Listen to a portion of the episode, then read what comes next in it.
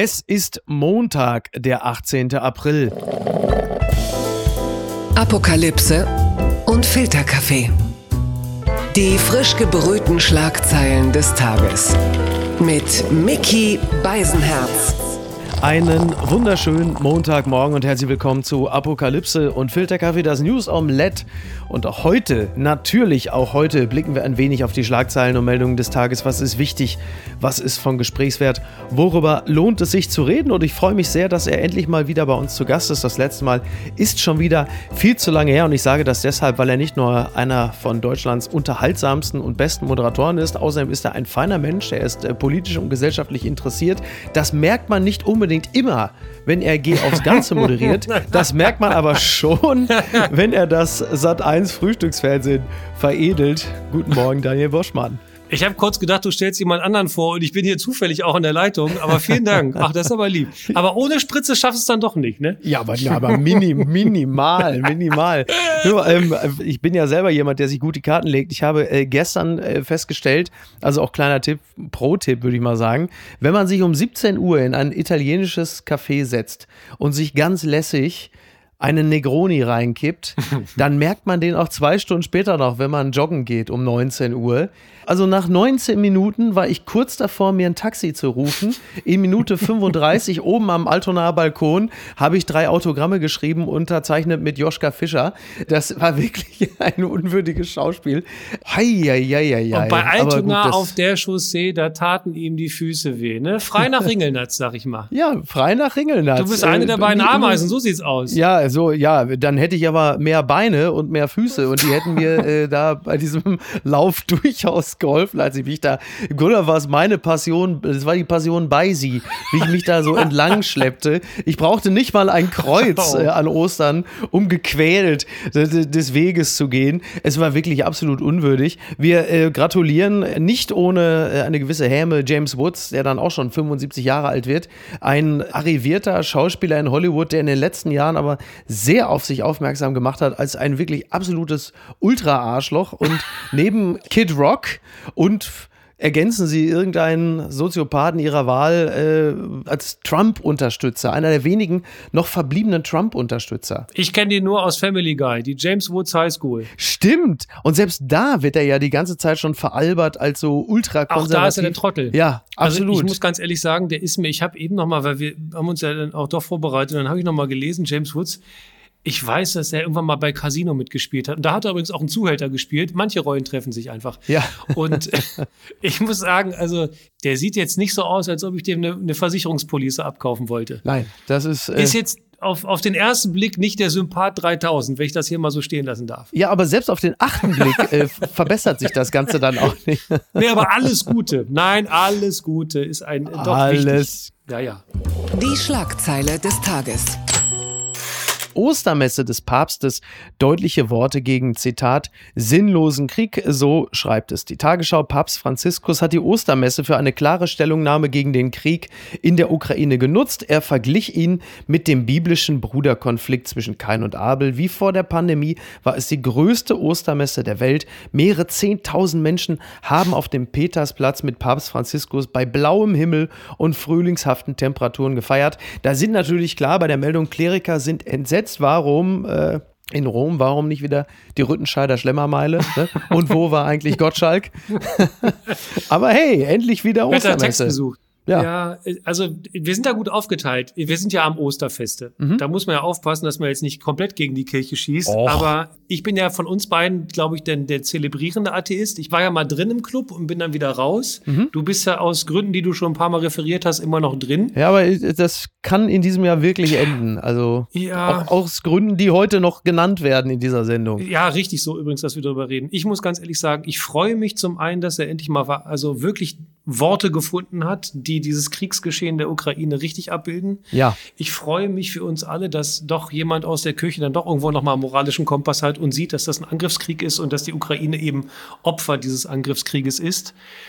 Es war ja in den letzten Wochen und Monaten gefühlt jedenfalls immer nur Quatsch zu hören von der Kirche und seit Kriegsbeginn eigentlich auch nur, ja, ist nicht so schön und dann wird das immer so mhm. verklärt und verschwurbelt dargestellt Ich bin froh, dass er die Schmerzmittel für seine Kniescheibe und für seine Hüfte so eingesetzt hat, dass er mal einen klaren Gedanken fassen konnte und dann, ja. wie ich finde, sehr volksnah mhm. mit der G-Klasse Cabriolet einmal schön durch die Masse durch. Ja, immerhin. Jetzt fährt er auch mal G-Klasse. Ne? Das passiert hier in Hamburg eigentlich nur, wenn irgendwelche Typen aus dem Ruhrgebiet ihre 250.000 Euro G-Klasse in den Elbstrand äh, versenken.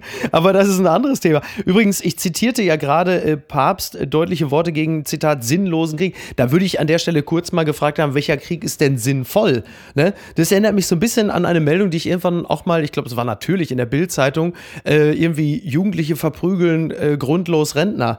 Wo ich dachte, ja, aber also, welchen Grund gibt es denn? Gibt es denn noch mal einen Grund, einen Rentner zu verprügeln? Aber das nur am Rande. Du hast völlig recht. Der Papst hat sich da sehr deutlich geäußert, hat äh, sich auch ganz klar auf die Seite der Ukrainer, Ukrainerinnen äh, gestellt. Das finde ich richtig. Dieses Gleichnis von Kain und Abel, Zitat, es sei der Geist Kains, der Abel nicht als Bruder ansehe, sondern als Rivalen und darüber nachsinne, ihn zu beseitigen. Das liegt natürlich wirklich nahe, da ja das Thema Brudervolk, Russland, Ukraine, Ukraine immer wieder aufgekommen ist. Wobei man fairerweise sagen muss, also äh, kein hat niemals mit der halben SPD zusammen eine dubiose Gaspipeline durch die Nordsee gebaut. Das ist etwas, was ich der Bibel bislang so noch nicht entnommen Das war habe. selbst der Bibel zu absurd. Das war selbst der Bibel.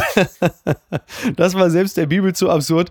Ansonsten aber klar ist das äh, sicherlich die richtige Art und Weise, ähm, wenngleich ich fürchte, dass auch das Putin jetzt nicht dazu bewegen wird, zu sagen, huch, der Papst hat sich kritisch geäußert, zumal ja die russisch-orthodoxe Kirche sich auf die Seite Putins gestellt hat. Und das ist sicherlich für den äh, russischen Präsidenten die deutlich wichtigere Stimme. Aber Schaden tut es natürlich auch nicht. Ja, umso wichtiger war es ja, dass Franziskus jedenfalls für den Rest der westlichen Welt einfach mal was Anständiges gesagt hat. Denn nicht nur, dass die Kleriker in Russland sich auf die Seite Putins gestellt haben, sie segnen ja auch noch die einzelnen Bataillone.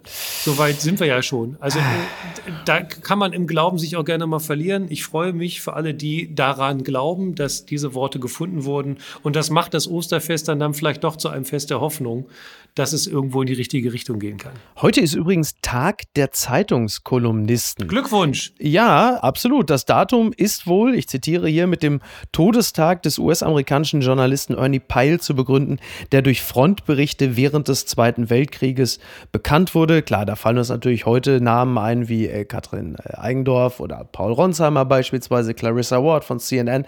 Viele, die äh, direkt aus dem Kriegsgebiet berichten, die und viele andere natürlich auch. Aber Zeitungskolumnisten können natürlich auch Menschen sein, wie die Person, die ich äh, jetzt ansprechen möchte. Unterm Radar. Markus Feldenkirchen hat einen kleinen Text für den Spiegel geschrieben über die SPD-Ministerpräsidentin Manuela Schwesig und ihr Verhältnis zum Kreml. Und dieser Text ist überschrieben mit dem, wie ich finde, wirklich grandiosen Wortspiel Mecklenburg Gazprom-Mann. Das, das, ist wirklich, alleine für den Titel hätte Markus Feldenkirchen eigentlich einen Kantersieg seiner geliebten Gladbacher Fohlen äh, verdient, aber so kam es nicht. Aber er schreibt, die Stiftung Klima- und Umweltschutz MV der Landesregierung von Manuela Schwesig war eine der größten Dummdreistigkeiten der deutschen Nachkriegsgeschichte. Einen Tag nach Russlands Einmarsch in die Ukraine twitterte die Ministerpräsidentin von Mecklenburg-Vorpommern eine Botschaft, die scheinbar aus dem Herzen kam. Solidarität mit mit der Ukraine ein wichtiges Zeichen des Landtages. Und warum das so eine gewaltige Heuchelei war und ist, das macht er hier nochmal in diesem Text deutlich, indem er nochmal sehr, sehr genau aufzeigt, was es mit der Nord Stream 2 Pipeline und halt eben auch mit dieser Umweltstiftung in Verbindung mit dem Kreml auf sich hat. Das ist ja wirklich eine, wie nennt er es, ähm, eine Unverschämtheit kriminellen Ausmaßes, die noch zu häufig als kleine Trickserei am Rande verniedlicht wird. Denn es hatte ja damit zu tun, dass die USA im Januar 2021 mit Strafen für alle Unternehmen und Dienstleister gedroht haben, die sich an der Fertigstellung der Gaspipeline Nord Stream 2 beteiligt haben. So, jetzt äh, ist es aber so, dass staatliche Institutionen von den US-Sanktionen ausgenommen waren und sind. Und deshalb gab es dann diese staatliche Stiftung mit einer kleinen Finanzspritze aus dem Landeshaushalt und einer sehr großen vom russischen Staatskonzern. Mit der Kohle sollten weniger Klimaschutzprojekte bezahlt, als die Fertigstellung der Pipeline gewährleistet werden. Und das berücksichtigend versteht man natürlich auch, a, warum Manuela Schwesig so in der Kritik steht, aber viel mehr noch, warum einer der Architekten dieser Pipeline Frank-Walter Steinmeier, der hm. Bundespräsident, in der Ukraine nicht willkommen ist. Es macht mich, muss ich ehrlich sagen, macht mich das wirklich wütend.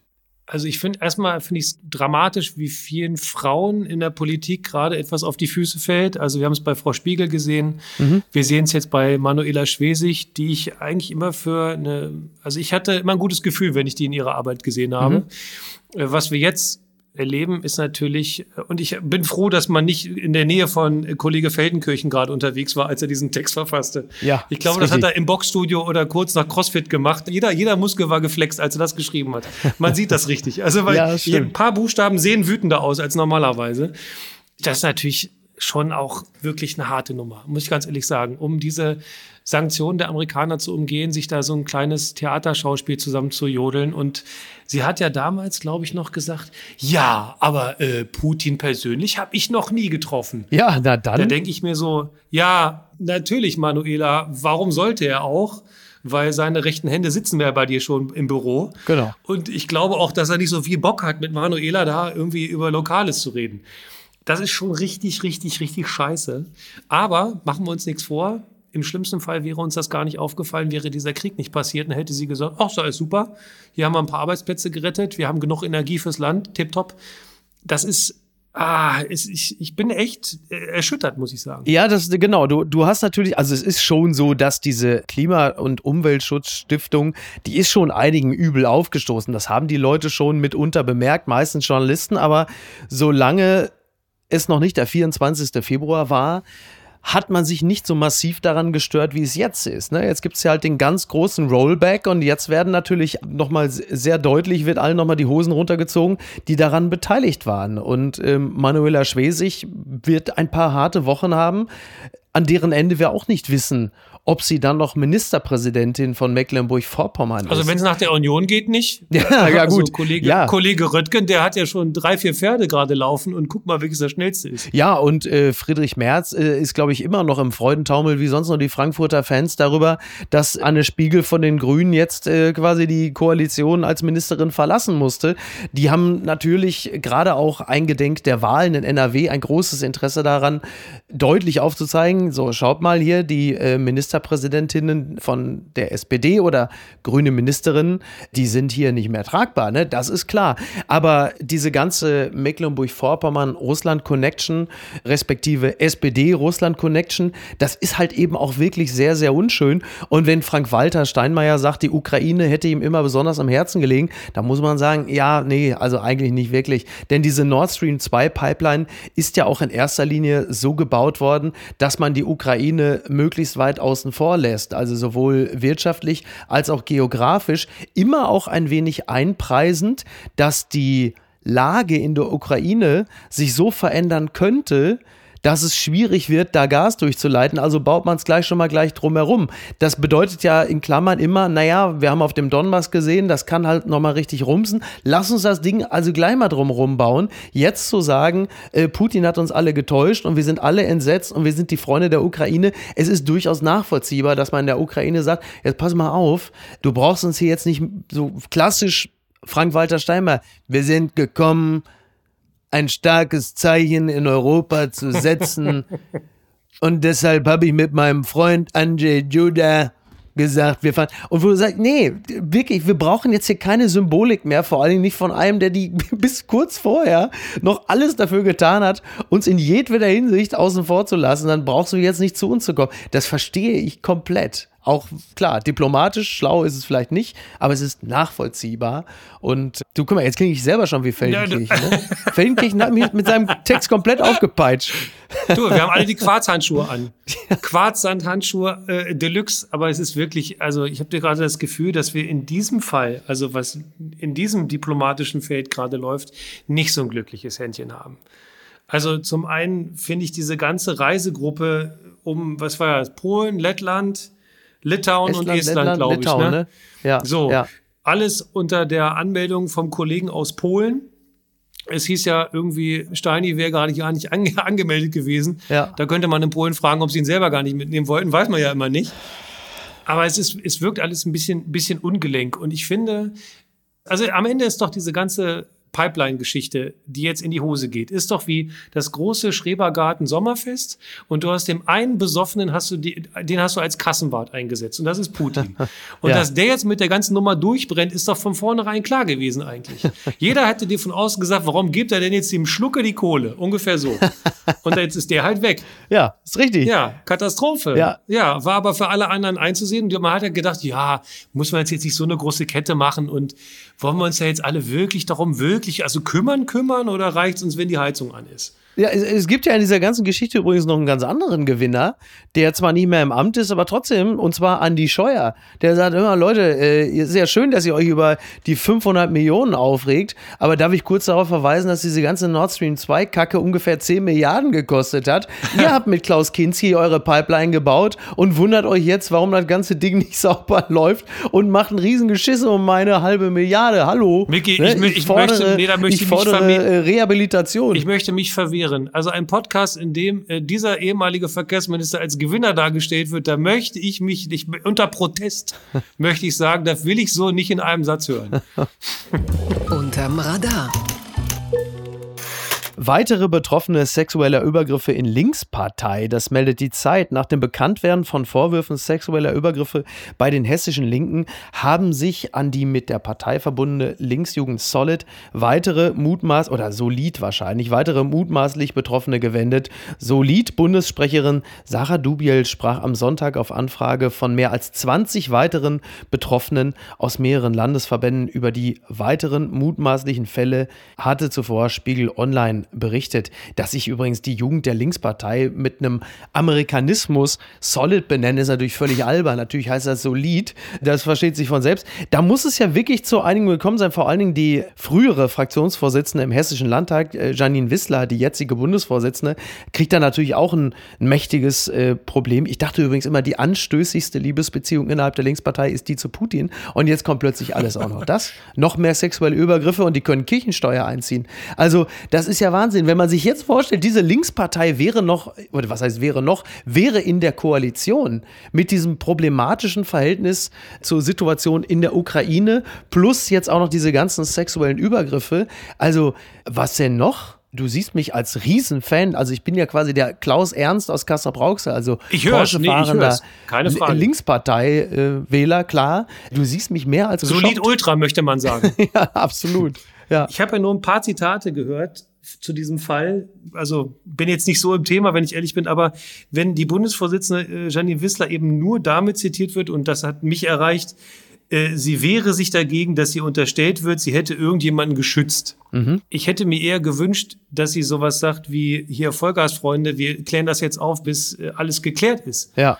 Aber es ging erstmal nur um dieses, äh, was ist dieses selbstreflexive, ja, aber Moment. Ich war zwar da, kenne alle Beteiligten, aber gedeckt und geschützt und gewusst habe ich eigentlich gar nichts und über Privates unterhalten wir uns hier nicht. Ja. Ich möchte ihr nichts unterstellen, aber das Zitat, was ich kenne, das ist das, was mich enttäuscht hat. Ich will eher genau das andere hören. Wir machen das jetzt Vollgas und dann ist Ende hier. Ja. Ja, also was diese ganzen äh, sexuellen Übergriffe unter ihrer Führung letzten Endes äh, angeht, äh, da warte ich eigentlich nur noch auf laminierte Scheidungspapiere und eine flammende Verteidigungs-SMS von Matthias Döpfner. Ne? Also was da noch alles, was da noch alles kommen kann. Ich sag's wie es ist. Also für die nächste Bundestagswahl hat man mir die Linkspartei schon wieder einmal verleidet. Ich hätte fast gedacht, es wäre der angepeilte Spitzensteuersatz von 70 Prozent, aber es ist dann am Ende sind es die kleinen Dinge. Wenngleich ich an dieser Stelle auch sagen möchte, da, wo es Organisationsstrukturen gibt, wo es in eine Art Verein abzudriften droht, da sind natürlich solche Machtmissbräuche, solche Übergriffigkeiten fast immer an der Tagesordnung. Ich will damit sagen, das ist vermutlich nichts, was die Linkspartei exklusiv hat. Ich gehe davon aus, das gibt es auch in vielen Landesverbänden der CDU, der SPD, bei den Grünen. Dass das jetzt an dieser Stelle so publik wird, ist jetzt für die Linkspartei ausgesprochen unangenehm und das muss man natürlich klären. Aber ich glaube, wenn man in anderen Parteien mal nachguckt, dann wird man höchstwahrscheinlich auf ähnliche Dinge stoßen. Möglicherweise ist es aber bei der CDU auch einfach nur Brauchtum. Das weiß man nicht genau. Und da waren ja fast immer nur Männer dabei bei der CDU. Stimmt. Da hat man sich jetzt so ein Bierchen getroffen, hat dann erstmal ein bisschen rumgepöbelt, wie schick die ganzen Hostessen aussehen. Weiß man ja nicht. Das hat mich überrascht. EU-Behörde beschuldigt Marine Le Pen der Veruntreuung, das berichtet die Welt. Die EU-Betrugsbekämpfungsbehörde OLAF okay, weird name, beschuldigt die französische Rechtspopulistin Marine Le Pen und mehrere Vertraute einem Medienbericht zufolge während ihrer Zeit als Europaabgeordnete insgesamt rund 600.000 Euro veruntreut zu haben. Das französische Nachrichtenportal Mediapart veröffentlichte am Samstag Auszüge aus einem neuen Olaf-Bericht. Am Sonntag kommender Woche tritt Le Pen in der zweiten Runde der Präsidentschaftswahlen gegen Amtsinhaber Emmanuel Macron an. Ja, also erstmal finde ich es wirklich spannend, gerade wenn es um dubiose finanzielle mal, Kanäle geht, dass man das ganze Ding Olaf nennt. Da wird natürlich hier in Hamburg, gewählt, Name, ja. ja. da lacht nicht nur Fabio De Masi und Mann bei der Warburg Bank, sondern, aber gut, sei es drum. Ich habe ja das Gefühl, also A, es kommt natürlich für die politischen Gegner jetzt auch nicht völlig ungelegen, dass das jetzt gerade als Thema hochkommt. Zeitpunkt ist gut, äh, ist ne? Klar. Zeitpunkt ist gut, sag ja. ich mal. Äh, 24. April ist der große Showdown zwischen ihr und Macron. Ja. Zufälle gibt's, Sachen. Also ja. ich finde, das Ding liegt halt schon sehr lange auf der Halde. Ne? Wie lange mhm. gehen wir da zurück? Zwei zwischen 2004 und 2017. Ja.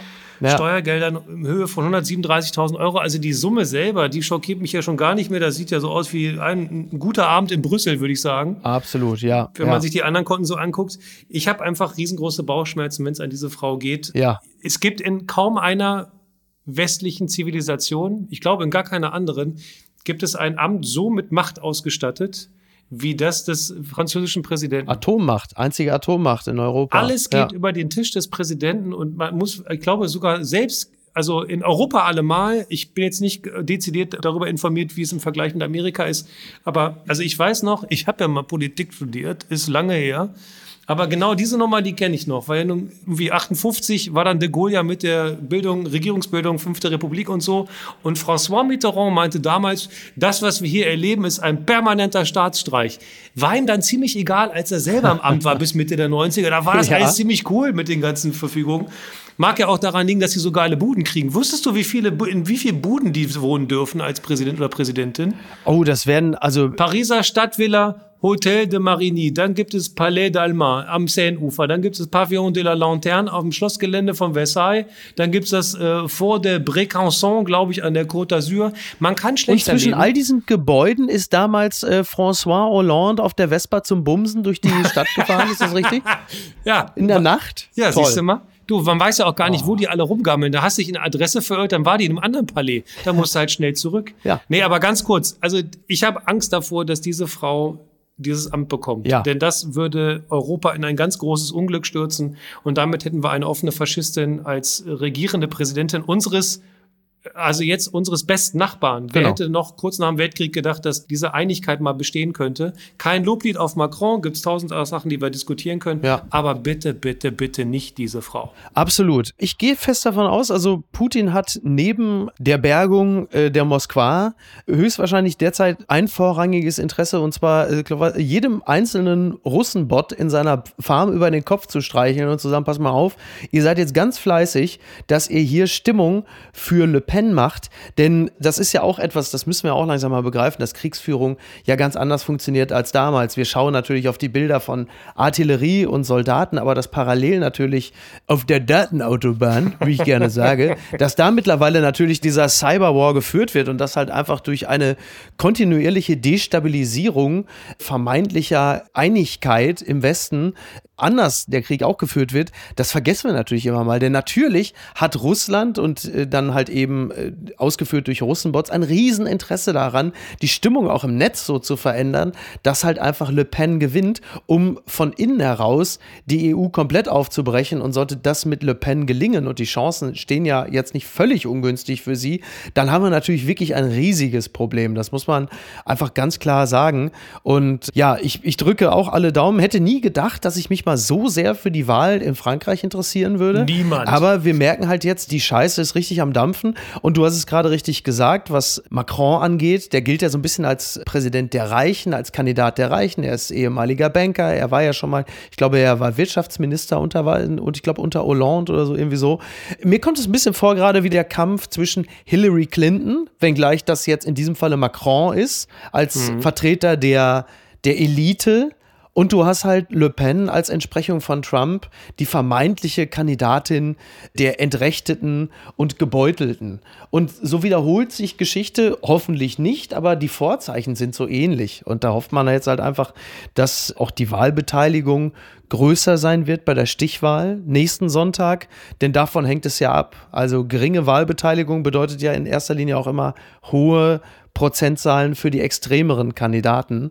Und ja, wir äh, werden das mit Interesse verfolgen. Brexit all over. Wir haben alle gedacht, so doof sind die nicht, aber so doof waren die dann aber. Und dann hast du den Salat. Und mindestens für fünf Jahre, das darf man auch nicht vergessen. Bitte empören Sie sich jetzt.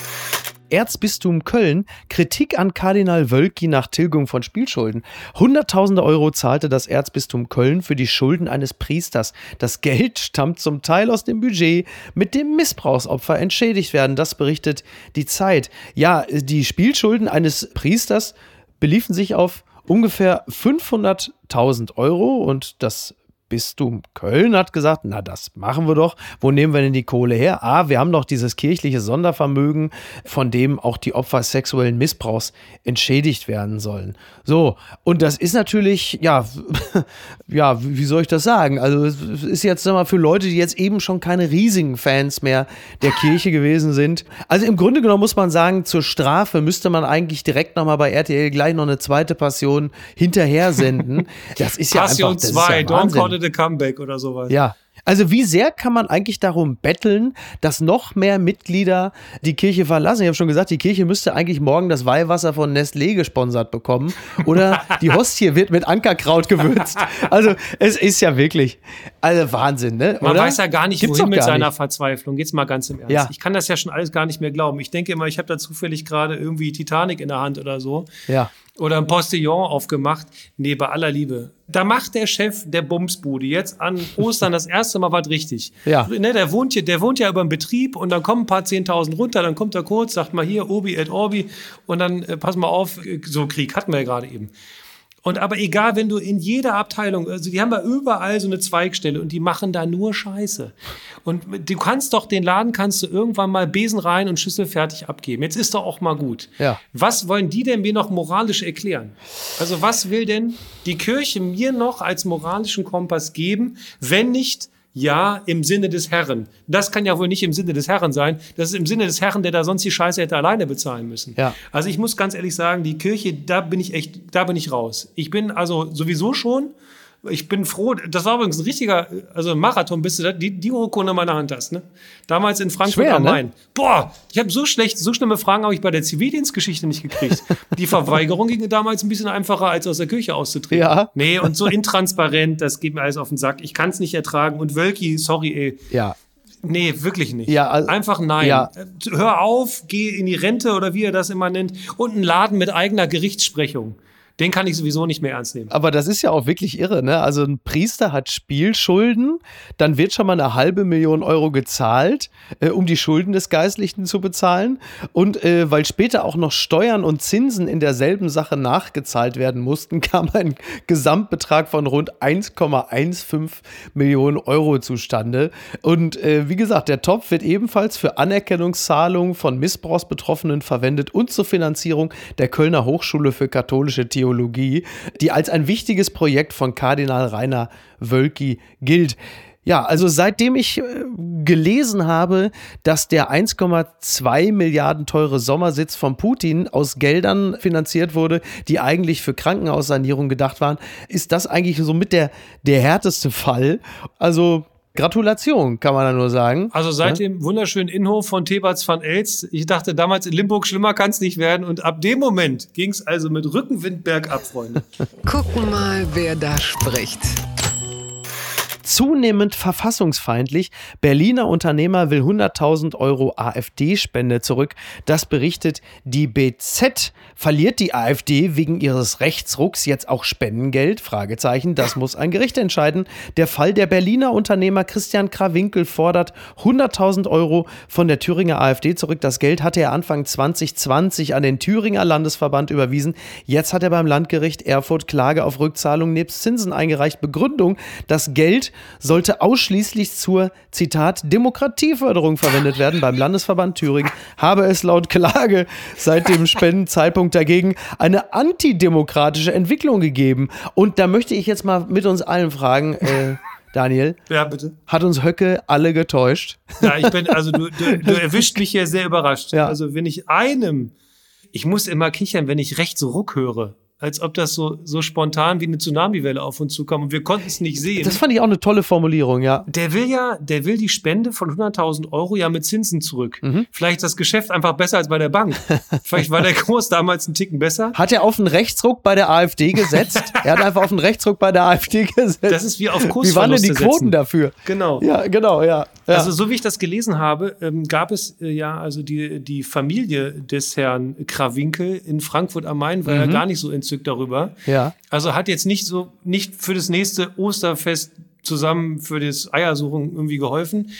Die haben ja dann damals tatsächlich dagegen noch eine, so eine, ich weiß nicht, bei Litchi oder so, irgend so eine Funding-Geschichte gemacht für einen, tatsächlich für einen Verein, der sich für Demokratisierung in Thüringen einsetzt, irgendwie auch Ja. über 100.000 Euro. Special Interest, ne? Aber gut, ja. Also, dass er sich da jetzt wundert, dass der Björn vielleicht nicht so Bock auf Demokratie hat und vielleicht doch einen Ticken mehr auf Faschismus, das überrascht mich dann doch. Ja, vor allen Dingen, du, spendest äh, da Anfang 2020, also da war ja überhaupt nicht absehbar, dass die Partei sich so entwickeln würde. Vor allen Dingen auch dieser Begriff äh, Demokratieförderung, Demokratieförderung mit der AfD, das ist in etwa so, als würde man mit, ich sage jetzt mal, mit Putin eine Umweltstiftung gründen, ne? Oder keine Ahnung, äh, Achtsamkeitstraining mit der 187 Straßenbande. Äh, dieser Krawinkel, das scheint mir ja ein regelrechter Durchblicker zu sein. Ne? Was macht er als nächstes? Der ist ja Unternehmer, der Mann. Was kauft er jetzt in großem Stil Telefonkarten? Man weiß es nicht. Also der scheint ja wirklich, also dieser Mann, den müssen wir uns merken für die WM 2022 als Orakel. Ja, aber dann, dann doch lieber irgendein altes, weiß ich nicht, ein Faultier oder eine alte Schildkröte als den da. Ja, und jetzt natürlich noch die ganz große Frage, ne? Was nimmt er sich denn für eine Rechtsberatung beim Krawinkel-Advokaten? Oh, ich habe ein bisschen drauf gewartet. Nicht schlecht. Den Ja, finde ich oder? gut. Ja, Ja. den finde ich, find ich gut. Ja, den Mag- musste ich noch, der hing mir noch auf der Hirnrinde, der musste noch rauskommen, weil Feiertag ist. den mag ich. Papala Paparazzi.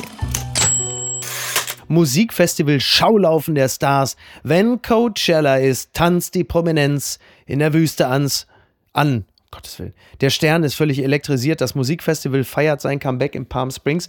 Dieses und kommendes Wochenende treten im kalifornischen Indio Musikstars wie Billie Eilish, The Weeknd oder Harry Styles, der das Festival am Freitagabend als Headliner eröffnete, auf. Und auch viele Stars zieht es zum Tanzen und Feiern in die Wüste. Coachella oder kurz Lauchbeine Po. Äh, verfolgst du das Ganze intensiv? Ähm, ist das etwas, was dich, dieser Influencer-Karneval, äh, also wie nimmst du das wahr? Ha, das ist, es ist ja zu einfach, sich darüber lustig zu machen. Ich muss vorweg schicken, ich sitze in einem sehr gut gebauten Glashaus. Ich war schon mal da. Ach, was wirklich? Okay.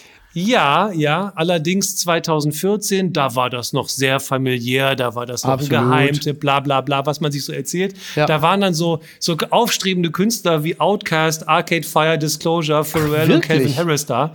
Ja. ja, da kannte noch niemand. Nee, also ohne Witz, ich war da. Coachella oder wie ich es nenne, Fashion Week, das Musical. Ja. Es ist, wenn du mit der Idee eines Festivals aus Deutschland, Mhm. und ich mag zum Beispiel, weiß ich nicht, das Melt-Festival zum Beispiel in Gräfenhainichen, Ja. liebe ich. Ist so ein bisschen vielleicht das Pendant dazu. Aber wenn du mit einer Festival-Idee von Europa dahin fährst, ist das ein ganz großes Missverständnis. Es ist so ein bisschen, da drüben ist Sixpack und Gucci und hier ist Sixpack und Ravioli. Das ist jedenfalls meine Vorstellung von einem Festival. Also Ja. wenn ich mir ein Festival angucke, dann will Darf ich Eierwaffeln, wirklich, Ravioli. oh, ohne Spaß Ja. jetzt, von welchem Sixpack reden wir? Ja, vom das Sechserträger. Trinkbare oder Der Sechserträger. Okay, verstehe. Ja, das ist okay. meine Weil das ist ja Vorstellung. gerade bei Coachella, äh, muss man das, glaube ich, kurz dazu sagen, denn äh, ich habe auch Fotos von Caro Dauer gesehen. Da, also die war auch mit dem Sixpack da, aber äh, jetzt keins von Heineken oder Ja, so. da gibt's ich ja auch. nur gesagt haben. Das ist ja das Absurde. Da gibt's ja auch gar kein Sixpack. Also um dir die Absurdität eines Festivals in Amerika einmal kurz zu verdeutlichen, um dort Alkohol zu trinken. Und hier geht es nicht darum, Alkohol als Kern zu feiern. Mhm. Es gibt einen abgezäunten Alkoholtrinkbereich. Und wenn du auch nur einen Becher über den Zaun hältst, gibt's richtig Ärger. Ich da über so zwei Schränke hinter mir, die mir fast den Arm abgetrennt hätten, weil ich die böse Flüssigkeit äh, in Richtung Jugend ge gehoben habe.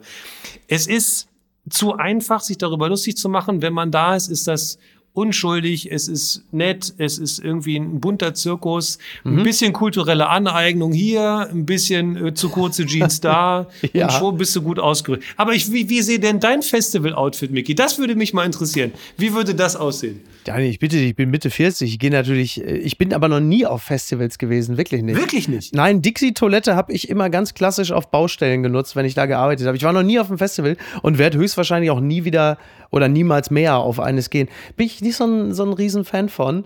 Aber Da hast du was verpasst. das Line-Up, was du da von 2014 aufgezählt hast, das äh, klingt fantastisch. Äh, wie wir alle wissen, äh, hatte ich nur ein einziges Mal die Chance. Ich hatte vorher eine Million überwiesen. Ich wollte aufs Fire Festival. Ich bin einer der Geprellten.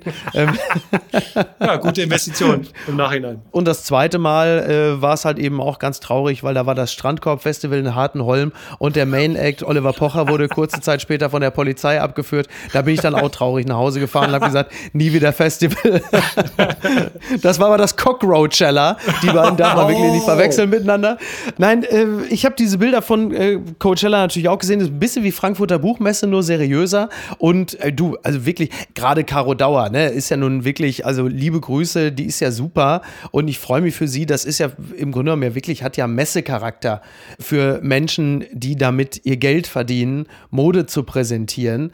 Ich stelle mir halt immer nur die Frage, und jetzt, wo du die Namen gerade genannt hast, ist es in dem Sinne noch ein Festival? Geht es um Musik oder geht es, also für Influencerinnen beispielsweise, die ja auch da sind, glaube ich, ist das wahnsinnig stressig. Die haben ja wahrscheinlich nichts von dem Festival. Also die zeigen kurz in Insta-Stories und Fotos, wie sie da auf dem Festival sind und die Musik genießen. Und das geht wahrscheinlich in Realita fünf Minuten lang und die anderen äh, 24 Stunden müssen dann Fotos gemacht werden, die sie beim Glücklichsein inszenieren. Ja, Ähm, jetzt klinge ich schon wie Gottschalk, aber das stimmt wahrscheinlich, ne? Also mein, mein Mitleid hält sich da ein bisschen in Grenzen. Der Ort Indio bei Palm Springs ist jetzt nicht unendlich hässlich. Lustigerweise ist, glaube ich, das Gelände selber, dieser Polo-Club, ist auf einer ehemaligen Mülldeponie. Also wir feiern da auf alten Giftfässern.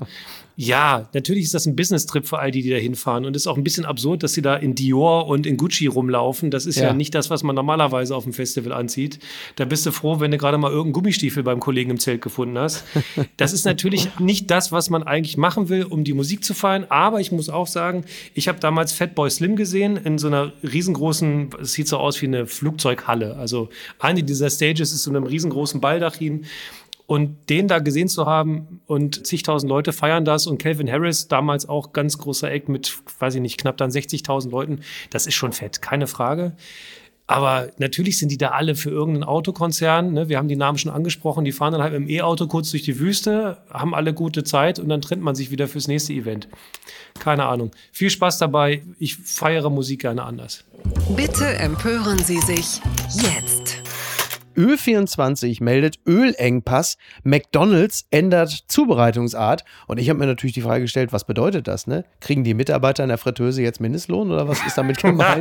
ne? Es ist aber wohl so, dass aufgrund der äh, Speiseölknappheit, auch bedingt durch den Krieg in der Ukraine in Europa, dass halt eben deshalb die äh, Zubereitungsart von Pommes geändert werden muss.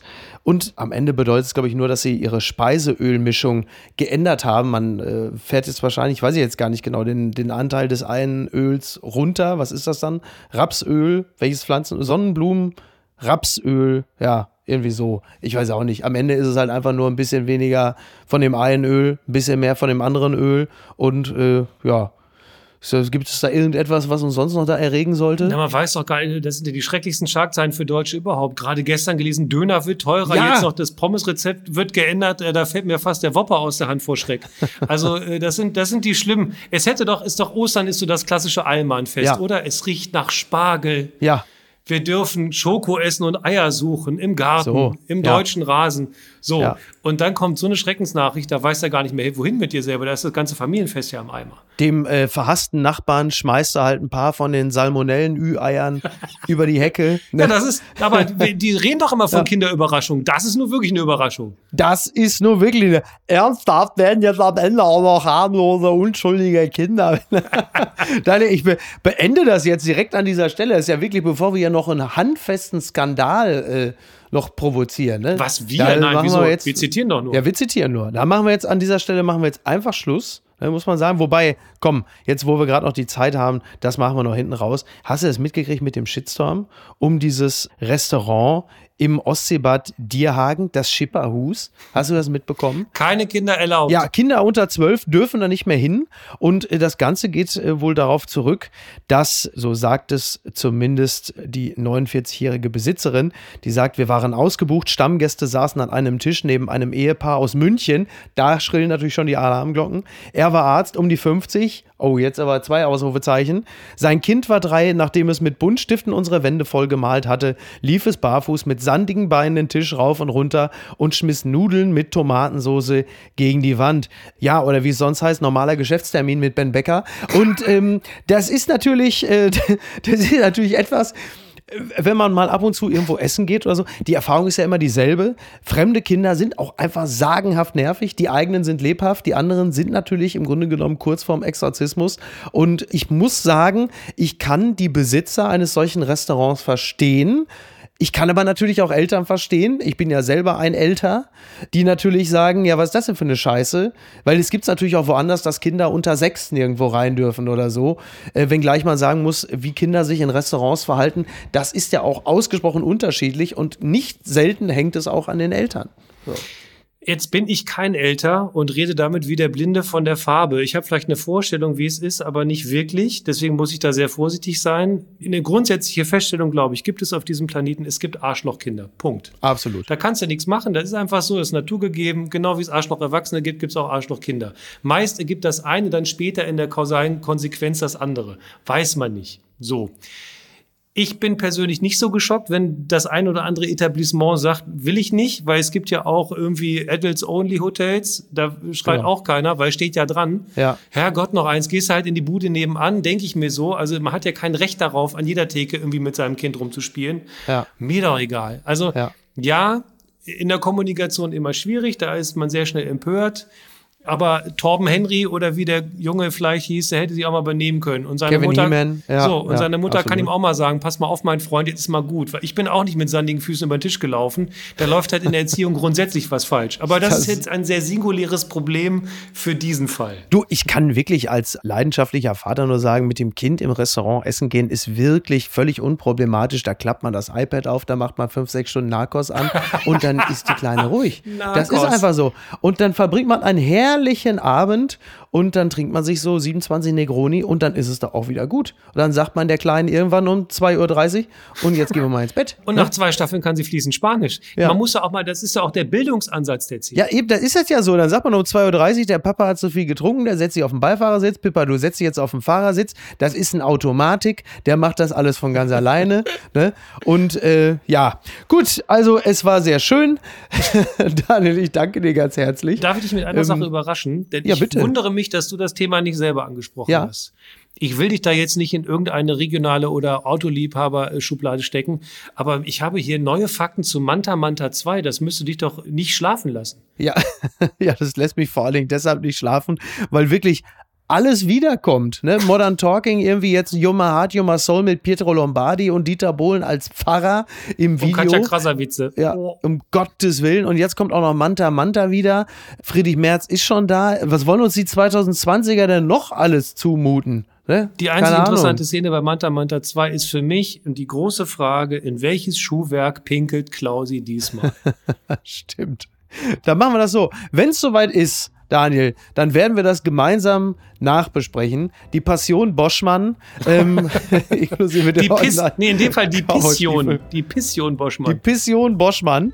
Ich bedanke mich ganz herzlich und ich wünsche dir noch einen schönen Rest. Ostermontag. Genießt die Fritten, solange sie noch nach dem Originalrezept zubereitet werden und äh, bei McDonald's noch alle Sterne am Laden draußen hängen. Und äh, ich würde mich sehr freuen, wenn du demnächst mal wieder bei uns zu Gast wärst. Es ist immer sehr schön, dich da zu haben. Vielen Dank für die Einladung, großes Vergnügen. Mach's gut, bis dann. Ciao. Apokalypse und Filtercafé ist eine Studio Bummens Produktion mit freundlicher Unterstützung der Florida Entertainment. Redaktion Niki Hassania. Executive Producer Tobias Baukhage. Produktion Hanna Marahiel. Ton und Schnitt Niki Fränking. Neue Episoden gibt es immer montags, mittwochs, freitags und samstags. Überall, wo es Podcasts gibt. Stimme der Vernunft und unerreicht gute Sprecherin der Rubriken Bettina Rust.